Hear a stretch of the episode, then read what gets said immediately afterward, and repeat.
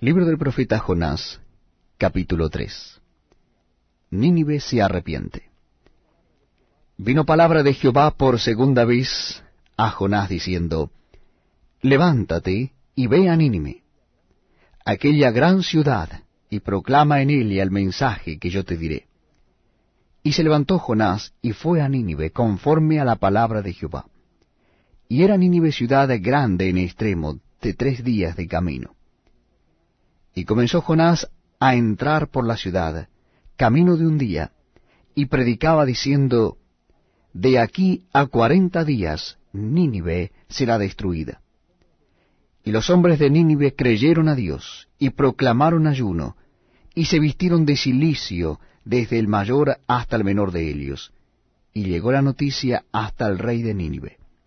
Y se levantó de su cilia, se despojó de su vestido, y se cubrió de cilicio, y se sentó sobre ceniza.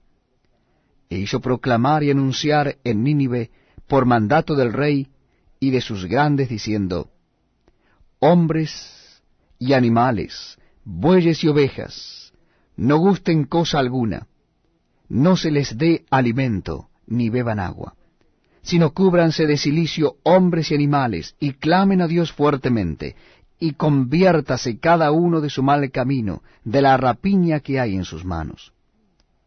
¿Quién sabe si se volverá y se arrepentirá Dios, y se apartará del ardor de su ira, y no pereceremos? Y vio Dios lo que hicieron.